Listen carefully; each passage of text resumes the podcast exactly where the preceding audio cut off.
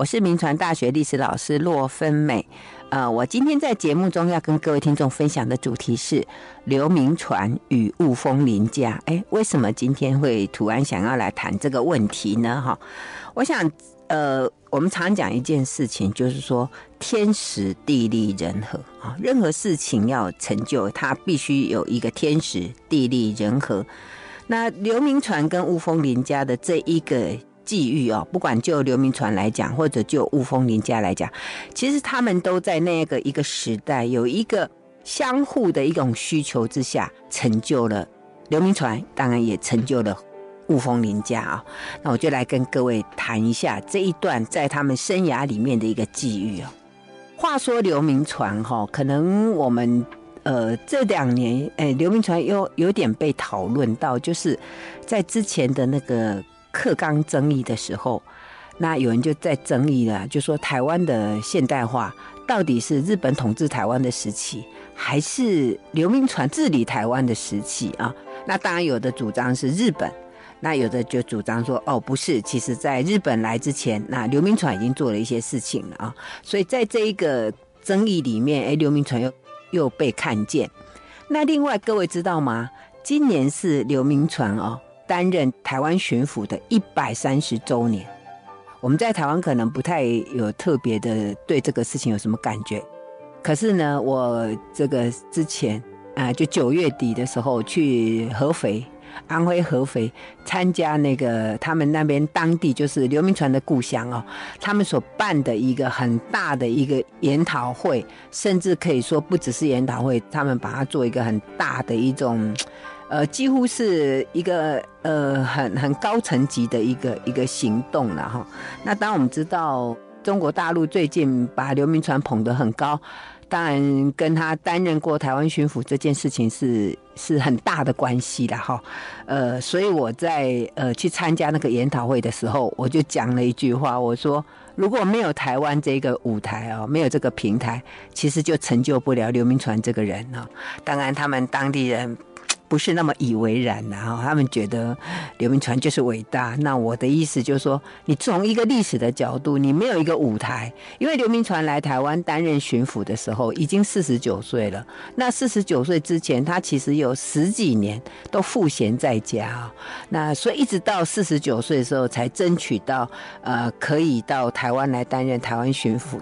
这一个事情啊，所以他在四十九岁一直到五十七岁，这是他人生的一个，呃，应该来讲，就是说，如果从我们事后往看过去，他人生最精彩就是这一段。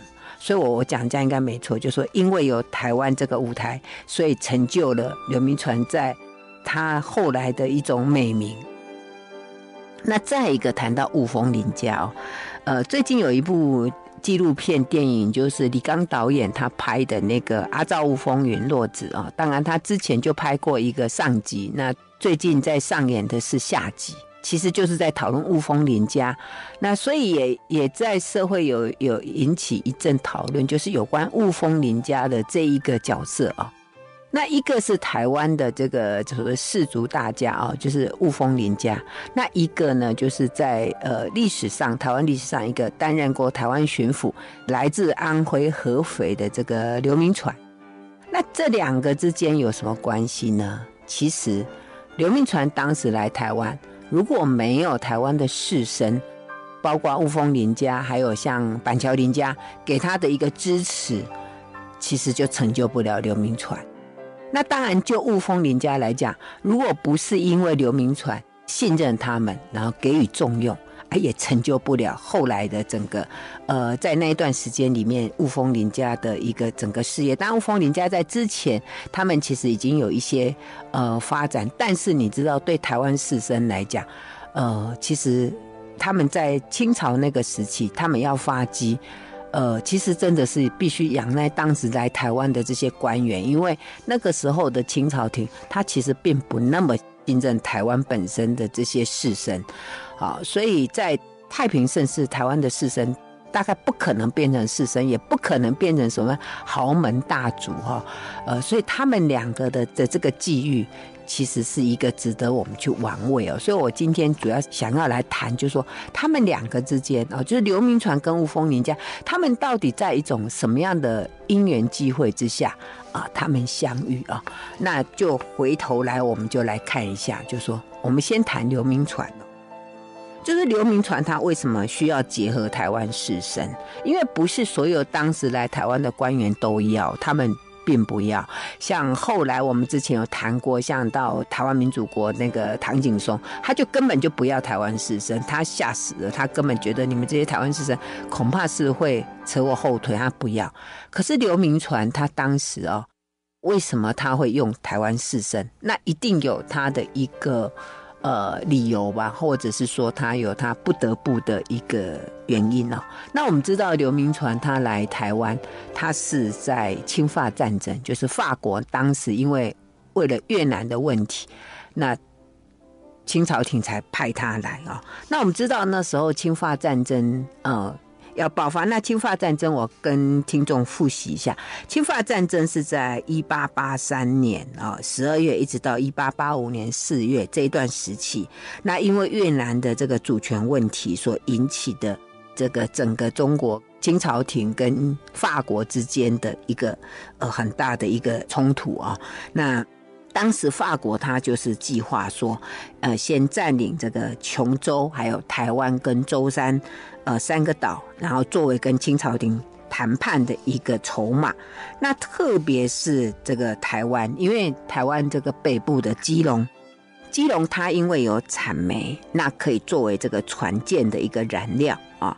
那尤其那时候台湾哦，有三个深水港，一个就是基隆，还有沪尾。啊，就今天淡水还有高雄哈，当时叫打狗啊，这三个深水港，那特别是北部的这个基隆是法国最想要啊，所以因为这样的一个关系，所以清朝廷他知道，就说哎，这个法国有目标要放在台湾啊，所以他就先要台湾这边赶快做一个布局。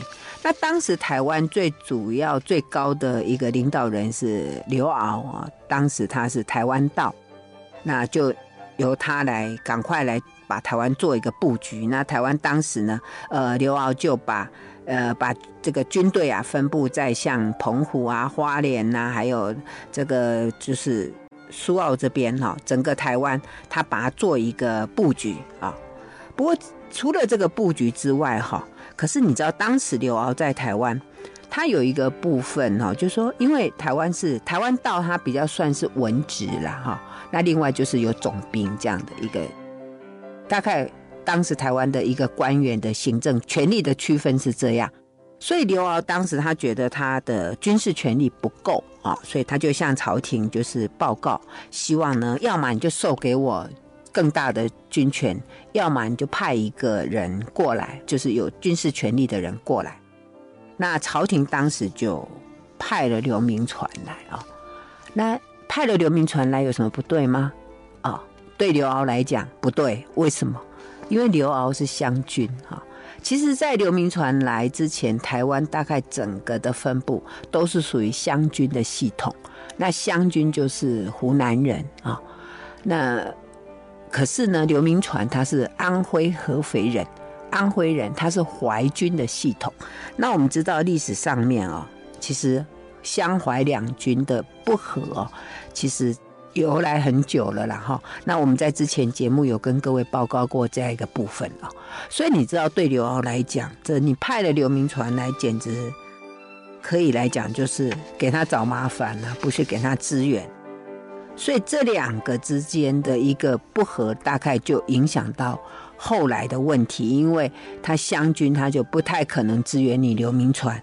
那你刘铭传来，可是你却，他虽然有带军队过来，没有错。刘铭传的军队也算强，所以他有带他的所谓明军过来。问题是台湾的这个地形，就不是这个他们在在中国大陆，甚至在呃，即使虽然刘铭传的军队跟着他也到处打仗，可是台湾的这种的地形，其实他们真是没办法哈、哦。所以这个也是造成刘铭传他为什么需要用到台湾士绅的一个很重要的一个原因啊、哦。这是呃，就刘铭传的军队，还有他的一个来台湾跟湘军之间的一个冲突，以至于他呃不得不用台湾士绅的一个很重要的原因。那再一个呢，我们就来看看台湾士绅这边的一个状态啊。台湾当时的这些豪门大族啊，他们其实都拥有一些他们自己的一种兵力啦，哈。可是那种是基本上是非正式哈，因为你知道，呃，清朝廷从康熙皇帝收台湾之后哦，其实他们就是很怕呃台湾本身的一个一个武力哈，所以。呃，我们知道那时候的军队哈，最早清朝廷当然就是他的八旗啊，对吧？那八旗不可能过来嘛，对吧？然后绿营啊，那当时他就是用班兵制度，然后从中国大陆这个派军队过来，可是怎么样都禁止台湾的人去从事这些，就是等于加入这个军队啊。可是没办法，因为因为你你那个班兵哦，三年到搬来搬去的，那常常里面少一个。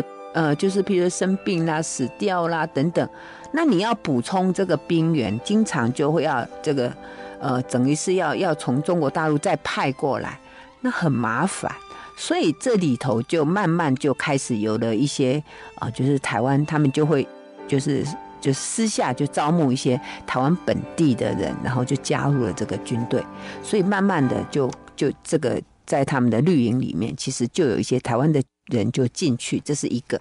那再一个呢，就是说，呃，当时的这些台湾的这些家族啊，他们有一些呃招募一些就是当地的人，那那个叫做什么？叫做台勇啊，叫做台勇啊。那就说台勇本身，因为不管怎么样嘛，就说他是当地人，那对台湾当地的那个地形啊，他非常的熟悉啊。所以慢慢这些人的这个力气哦，或者他的的行动力，就就可以慢慢慢慢的呃，这个等于是替代了这个大陆派来的这些这些所谓的兵了哈。所以台勇的力气强过兵，啊，就是大陆派来这些兵，然后慢慢的就变成啊、这个力气就出来了。那也就在这种情况之下，那因为这个台勇。表现呃越来越好哦，所以也就慢慢的呃越来越呃被被信任。那特别在清法战争就是要爆发的时候，那我们刚刚不是讲到说这个刘敖他就受命要呃就是赶快加强这个台湾的防务嘛，所以当时的这个刘敖他就指定要这个雾峰林家的林朝栋要他来招募啊徒勇，好，他就叫他去招募徒勇，那。你叫他招募徒勇，哎，这就变成是说给他一个比较名正言顺的一种，呃，等于是招募军队的一个一个名义嘛，哈。他本来也许不是那么名正言顺，可是被你这一招募，哎，可是这好玩呢。为什么刘敖他会选林朝栋，就雾峰林家的林朝栋来招募呢？刘敖当时住在所在地是台南呢。那他为什么不从台南府那边募集，而要远从雾峰，就台湾中部的雾峰来招募呢？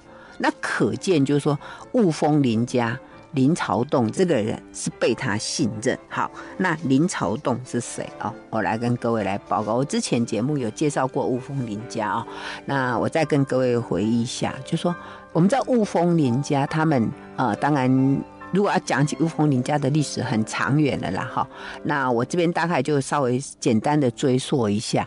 我们知道雾峰林家其实就如果再往前追，就可以追到林爽文事件。那因为他们的祖先林石啊，呃，石头的石啊，就从漳州那边移居到台湾之后，那他们本来是在大里邑，就台中大里邑那边啊。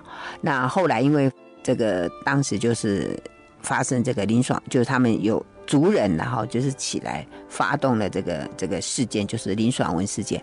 那整个雾峰，整个林家就被抄家灭族，然后孤儿寡母就带着剩下一个媳妇，带着孙子就搬到了啊、这个阿罩雾啊，就是我们后来称的雾峰啊，然后从那里开始就发迹，那一直到这个林文察，那当时呢，他的军力越来越强之后，那我们知道林文察他曾经还带着军队，然后去帮忙打太平天国啊，呃，所以那个这个等于是整个雾峰林家的势力很强，可是这个林文察却在漳州战死。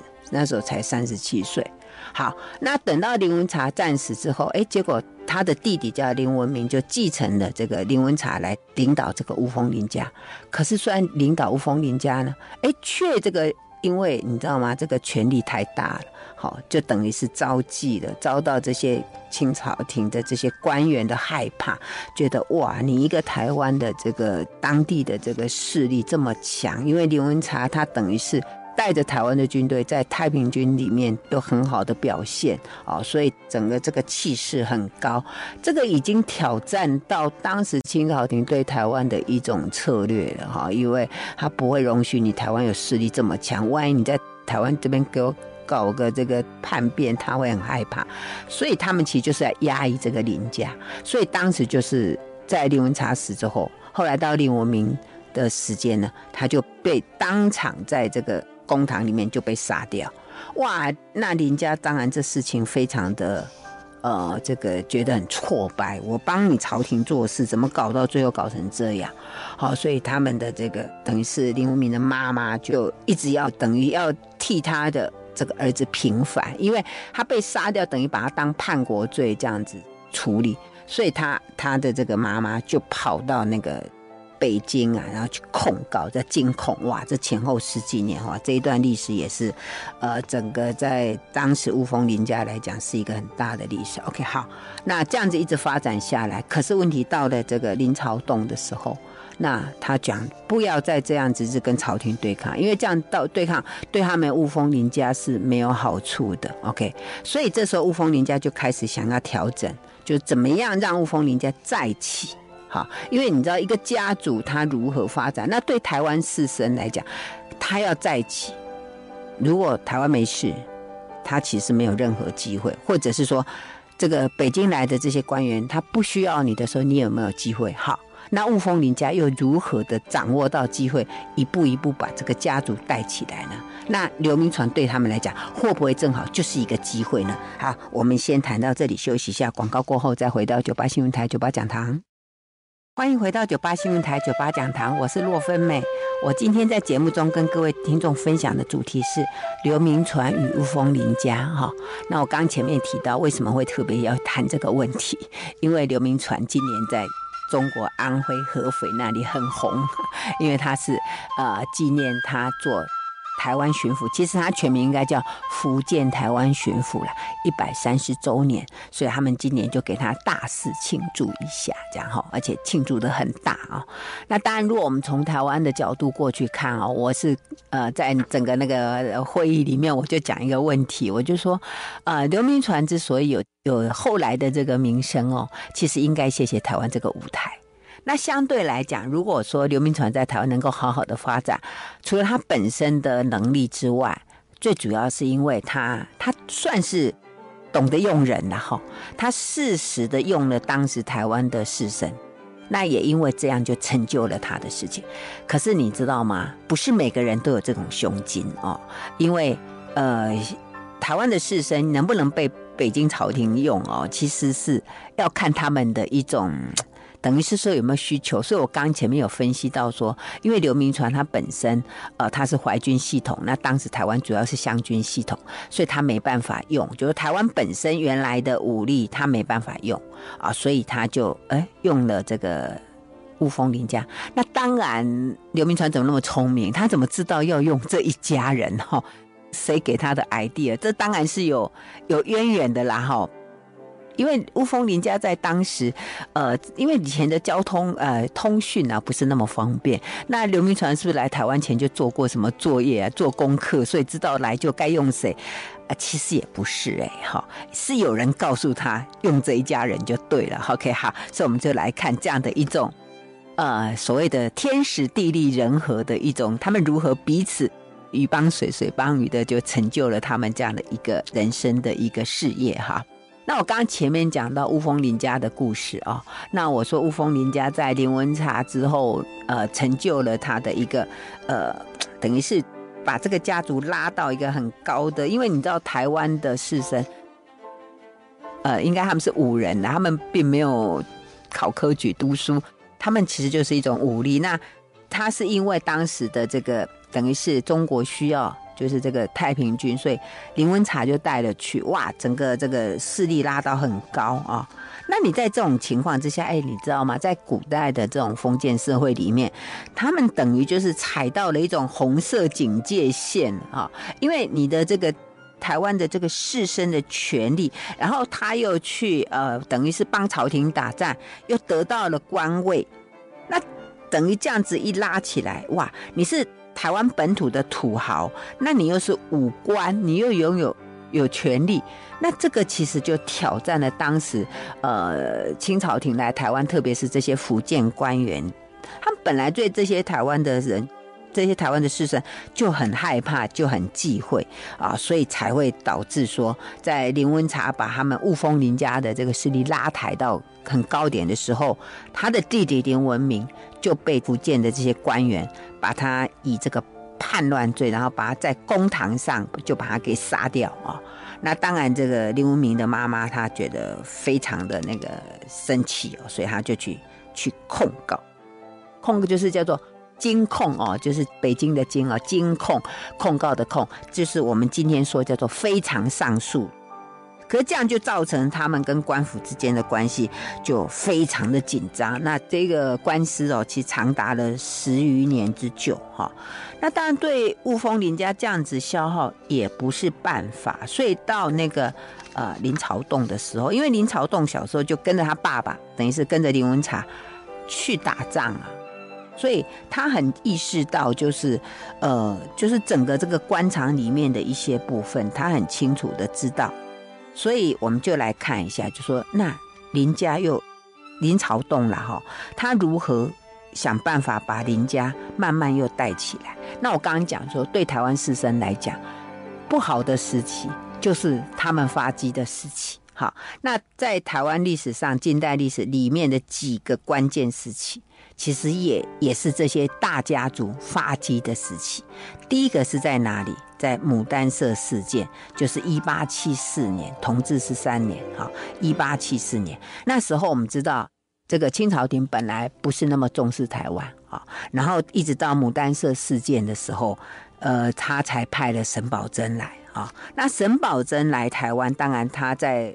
在日本这件事情结束之后，他就要建设台湾，所以他当时觉得台湾应该要做，就是要开山复藩啊，所以他需要很多的这个军力哈，所以当时他就去招募。那当时这个雾峰林家的人哈，呃，他们就在沈葆楨的这个号召之下，然后呢，他们就派了大批的这个军力，然后去协助啊，特别就是去做这个整个呃往。宜兰苏澳这个地方的一个开垦，哈，那这件事情当然就可以对他们家来讲有一个很大的表现，哈，这是第一个机会。那接下来第二个机会呢，就是在这个牡丹社事件之后，其实就有琉球案，因为当时日本就想要把琉球并过来，哈，那这件事情当然就呃很紧张。那那那时候台湾的这个主要清朝廷派来的是。钱玉英啊，那钱玉英当时来建设台湾呢，他觉得最重要的一件事情就是要把那个大甲溪、大甲溪的桥，还有那个堤防那个地方需要好好的修筑哈，因为我们知道前一阵子台湾才。才有台风嘛，那每次台风一来，那台湾的这个这个溪流都非常的这个湍急啊。那特别是那个大甲溪那个地方，因为大甲溪是呃，你从北部新竹要到彰化去，它一个很重要的一个要塞嘛，哈。所以如果你那个桥没有修好，等于就是你整个交通就中断，而且那附近的田园啊、行人都很危险。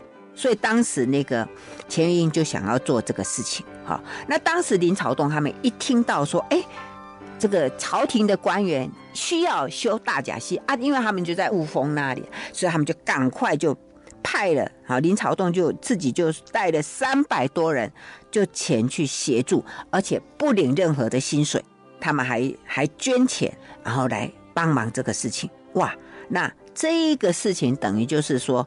呃，雾峰林家，特别是林朝栋，他对整个地方建设的一个非常重要的贡献，那也对雾峰林家再次的兴起，他算是一个敲门砖。那也因为这一次的表现，所以钱玉英就对他们印象非常深刻。所以呢，后来钱玉英就把林朝栋推荐给刘铭传，就跟刘铭传说：“好，你要建设台湾。”你就是要用林朝栋，所以我刚刚讲说刘铭传怎么那么厉害，他怎么知道来台湾要用谁？就是因为钱玉英把林朝栋推荐给他。好，那这是在第二个机会。好，那第三个机会就是侵华战争了。哈，那我刚刚讲就是说侵华战争，那清朝廷就派了刘铭传来嘛。那因为刚刚这个钱玉英已经推荐了，哈，所以。刘铭传一到台湾来，那当然就面临到我们刚刚前面讲到的那个问题啊，就是，呃，湘军不给他用啊，所以他要用谁？哎，他就想到了，哎，钱玉英对我的推荐哦，所以他就指定要林朝栋。哎，可是你知道吗？对雾峰林家来讲，当时有一点尴尬，为什么？因为原来台湾的这个台湾道。刘敖，我刚刚不是有讲嘛？说刘敖还因为要布局这个，怕法国来攻打台湾，所以他指定要林朝栋去募这个军队，对不对？他都已经指定了，结果你刘铭传竟然来，还指定说我就是要林朝栋，哇！啊，这雾峰林家就给他尴尬了，那这下怎么办？所以他们就把他们雾峰林家的这个力气，就把它分两边。就是林朝栋他们算是雾峰林家的下错啊，他们雾峰林家有分下错跟顶错，那下错就是林朝栋，他就去支援了这个北部的这个刘铭传哈，然后他们的顶错啊，就林文清等于就是呃，就林家的呃雾峰林家的另外一边叫林文清，他就去支援了南部的刘鳌啊。那当然，这样的安排对雾峰林家来讲，他等于双方面都没得罪嘛。湘军我也挺了，那淮军我也挺了，对，那好像是有点我们现在说这个押宝一样哈。可是话不能这样讲，为什么？因为因为是刘铭传指定的，而且你知道吗？这事情有一个。对，后来雾峰林家的发展里面，其实也有一些影响。为什么？因为当时北部，因为法国人打的是台湾的北部，所以在北部比较有所表现啊。那南部这边呢，因为因为法国没去打台南，所以呢，他们的顶错就比较没有所表现。那这个就影响到后来整个雾峰林家的发展了，下错就比顶错还要再兴旺。嗯，所以这谁的错呢？好，我们先谈到这里，休息一下，广告过后再回来。欢迎回到九八新闻台九八讲堂，我是洛芬美。我今天在节目中跟各位听众分享的主题是刘铭传与雾峰林家哦。那为什么会突然又要谈刘铭传呢？因为我前面跟各位提到说，我在九月底的时候到安徽合肥去参加了一个刘铭传的一个呃，他们叫做纪念刘铭传担任台湾巡抚一百三十周年哦啊，而且做得很大哦。有时候历史很吊诡啊！我我我们在这个参加这个研讨会的时候，而我们问了他们一个问题，我们说：哎，这个你知道合肥有几个名人？你知道吗？除了刘铭传之外，还有一个人叫做李鸿章，还有一个人叫做包青天。可是很奇怪，今天合肥的人不太谈李鸿章，然后当然包青天也没在谈，那就谈刘铭传。那。我们就问一个问题嘛，为什么？因为历史是一个这样子延续哈。那为什么今天刘铭传独大？OK 哈？那当然我们知道这里面有一些可以玩味哈，因为呃，因为刘铭传来过台湾，所以在今天在安徽合肥那边，他就变得很了不起、很伟大哈。那当然刘铭传有功有过啦哈。这个历史，我们通常是比较喜欢这样的，就是说。一个人，我们比较喜欢持平的去谈他，而且呢，你要成就一个刘铭传，其实很多的周边的条件我们需要谈。呃，如果单纯是一个刘铭传，能不能成就他后来所谓的这样的一个伟大事业？呃，我想刘铭传一个人啊，就是从合肥从那边来到台湾。我想他应该有很多的不适应吧。虽然他带的军队很厉害，甚至还有人问我说：“啊，刘铭传当时在台湾讲什么话？” 这个也很好玩哈。呃，其实就就当时来讲，呃，台湾因为台湾当时有有一些湘军啊，呃，那他们应该讲的，我我觉得刘铭传应该讲的是北京的官话吧，哈，不然他安徽腔谁听得懂啊？我 我我觉得是这样。那另外还有一个问题哦，因为我这一次去，其实有碰到这个雾峰林家的后代，就林光辉先生，他有讲一个问题。他说，其实当时他们家雾峰林家就是要帮忙刘铭传啊，就是要帮忙他。所以，呃，如果不是他们这样子挺身而出哦，大概刘铭传是是没办法啊。那这就可以王位了。所以我接下来就。跟各位谈一个问题，就是说，那雾峰林家干嘛要帮忙刘铭传？那当然，你知道，对台湾的这些豪门大家族来讲，一个家族要发展，当然他们必须跟官方的关系要保持得很好，而且有机会他们就是要去抓到。而且我刚刚提到，就是说，其实雾峰林家在林文茶之后，他们其实碰到一个比较大的挫败，所以他们要想要想办法要把他们的家族的这个声势再拉抬起来。那拉抬起来。就必须要在刚好几个适当的机会，然后这个家族就要能够介入哦。所以我刚提到说，一开始就是这个牡丹社事件，那沈葆桢来，那沈葆桢来刚好需要，他们需要这些台湾本身这些，因为你知道台湾这种山区哦，其实真的不是这些呃这个大陆来的这些官员、这些军队，他们真是没办法打，而且。最早沈葆桢来也没有带太多的这些这些武力过来，而且你知道台湾本来这个呃是就是中央山脉，还有这个东部这边，其实清朝廷是没有在就是把它画一个藩界。可是等到沈葆桢来，因为你知道牡丹社事件，就是日本他们呃借由侵入台湾原住民地，然后呢去跟北京来做一个谈判，做一个要挟啊，做一个威胁，所以朝廷就说哦不行，那台湾的这个。东部一定要处理，所以才有开始有开山抚番。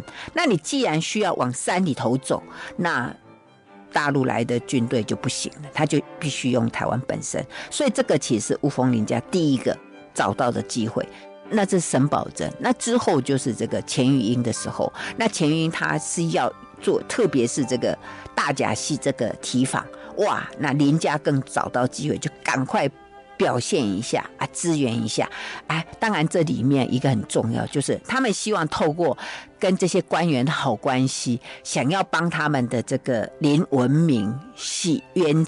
好，就是说，呃，希望他们能够帮他跟朝廷讲话，然后让他们家的这个冤屈可以得到平反。当然是有这样的一个关系，所以呃，他们就不断的去协助啊。那因为表现很好，所以钱玉英就把林朝栋介绍给了刘铭传。那给了刘铭传之后，当然呢，呃，就等于给雾峰林家又一个呃一个很重要的发展机会，而且。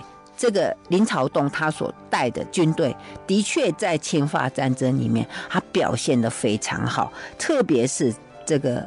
就是守那个基隆的这个狮球岭那一个地方哈，因为你知道法国它主要打基隆还有淡水。那各位，你如果去基隆那边走一走，你看看那个那个山区的战争怎么打，那都是要仰攻的呢。你要往上打，那法国军队根本就被困在那个地方，他没办法打。那狮球岭那个地方呢，就是由这个林朝栋所带的这个军队，然后在那边表现的非常好。所以赢得很大的一个战功啊，还有各界的一个赞赏。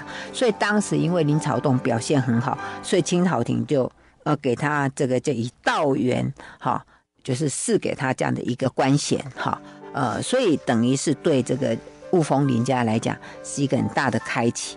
而且你知道吗？这个林朝栋因为表现得很好，所以你知道当时他的军队。就叫做洞军，哈，洞军就是林朝栋的军队，哇，以一个主帅的名字，然后给他一个军队的名称，这是很了不起哦。不过这样的一种声势，其实也影响到呃后来，你知道到我们之前谈过那个到唐景崧的时候，他就很害怕了，就说：“哎，你不要给我守那里。”不过在刘铭传的时候，他真的在这个地方表现得很好。那也因为这一个表现，所以就把整个雾峰林家又把它带起来。所以你知道，这个清法战争里面，要是没有这个雾峰林家的协助，其实刘铭传这场战争不见得打得赢。好，所以对刘铭传来讲，这件事情是非常的重要。那当然了，这个林朝栋也在这个时候呢，他当然也不忘为他们家的叔叔啊，就是林文明申冤，而且呢。其实林文明自己的小孩就是林朝昌，他也在这个基隆的战争里面，他其实也表现得很好，啊，也让刘铭传很称赞啊，所以他们当时就不断的啊跟刘铭传讲说，希望能够恢复他们家的这个冤屈，呃，那刘铭传也帮他写了报告，可惜呢，就是朝廷上面并没有给他同意，但是不管怎么样哦，就是说。侵法战争，刘铭传之所以可以顺利的把这个法国给给打走，那雾峰林家其实是一个非常重要的一个贡献啊。所以对刘铭传来讲，雾峰林家跟他等于是在这一场战争里面有一个很大的表现。所以也因为这样，所以在侵法战争之后，那刘铭传当然就要裁撤很多的的这个部分，但是呢，他。就是保留了这个栋军啊，保留下来。好，那保留下来之后呢？那侵华战争啊，战争都结束了，那乌峰林家还要干嘛？好，那这时候呢，这个对乌峰林家来讲，当然他要，因为你知道刘铭传开始，然后台湾就要建省了，好，就建设了。那在这建设里面，那需要经费呀。那在经费里面，那当时台湾的资源里面。最重要的资源，各位知道是什么吗？就是樟脑，还有茶叶啊。因为一八六零年淡水开港之后，其实这个西方一些商人就进来。那进来之后，他们开始就开发台湾。那当然一个就是我们之前谈过，就是茶叶啊。那茶叶在刘铭传盘算起来，这茶叶当然是一个很重要的利润。那另外，当时台湾更重要的一个。一个资源其实就是樟脑，可樟脑在哪里？樟脑在山区啊。那你如果要开发樟脑，那你就必须要往山里走。那其实这个樟脑这件事情，也是雾峰林家林朝栋，他就去跟刘铭传建议啊，他说：“你现在啊，你必须做的一件事情，就是你要去开发山地资源，因为山地资源里面有最最有利润的。你知道刘铭传其实他。”刚开始要当巡抚的时候，他的整个这个建设台湾的顺序里面，他其实开山抚番是他最后面那件事情。因为你知道吗？你要涉及到台湾的山地，甚至要要去这个挑战台湾的这个原住民，其实是很辛苦，而且是一个很巨大的事情。你需要有很强力的这个军队的资源，还有呢，你要去打山地战争，怎么打？好，那清朝廷原来都。其实对山地这个部分，其实都不太想去碰触。可是当时因为有雾峰林家，有林朝栋，等于是跟刘铭传有一点打包票了，就说来，我支持你，我们去做这件事情。好，所以当时他们就开始这个设立了抚垦局。那这个抚垦局主要就是由林朝栋，另外呢就是板桥林家的这个。呃，林维源他们开始就是成为他的主力，然后呢，就开始了这一个开山斧翻这件事情。那你知道开山斧翻，其实它涉及到的一个就是主要就是山地的樟脑，好，那当然比较浅一点的地方就是茶叶，再往深山里面就是樟脑。那这种。采樟脑，这可是砍头的，很恐怖的。因为原住民随时下来，可能你的头就不见。可它的利润非常的高，因为那个时候，呃，这个全世界里面这个樟脑最大的产地，一个就日本嘛，一个就是台湾嘛，啊、那如果可以把这个樟脑开发出来，所以也因为这样子，所以对刘铭传来讲，因为这个樟脑的开采，也给他的整个建设台湾的经费里面带来一个大笔的一个。资金的来源，那对雾峰林家来讲，也因为掌握了这个樟脑的一个 其实刘铭传就把这个樟脑的专利基本上就是给了他们家，就是造就了后来的这个整个雾峰林家的一个大事业。所以从这样的一个来龙去脉哈，我刚前面强调天时地利人和，对刘铭传对雾峰林家这一段的的这个际遇，我想是非常的关键性的。好，那因为时间的关系，我们今天谈到这里，谢谢收听九八讲堂，再见喽。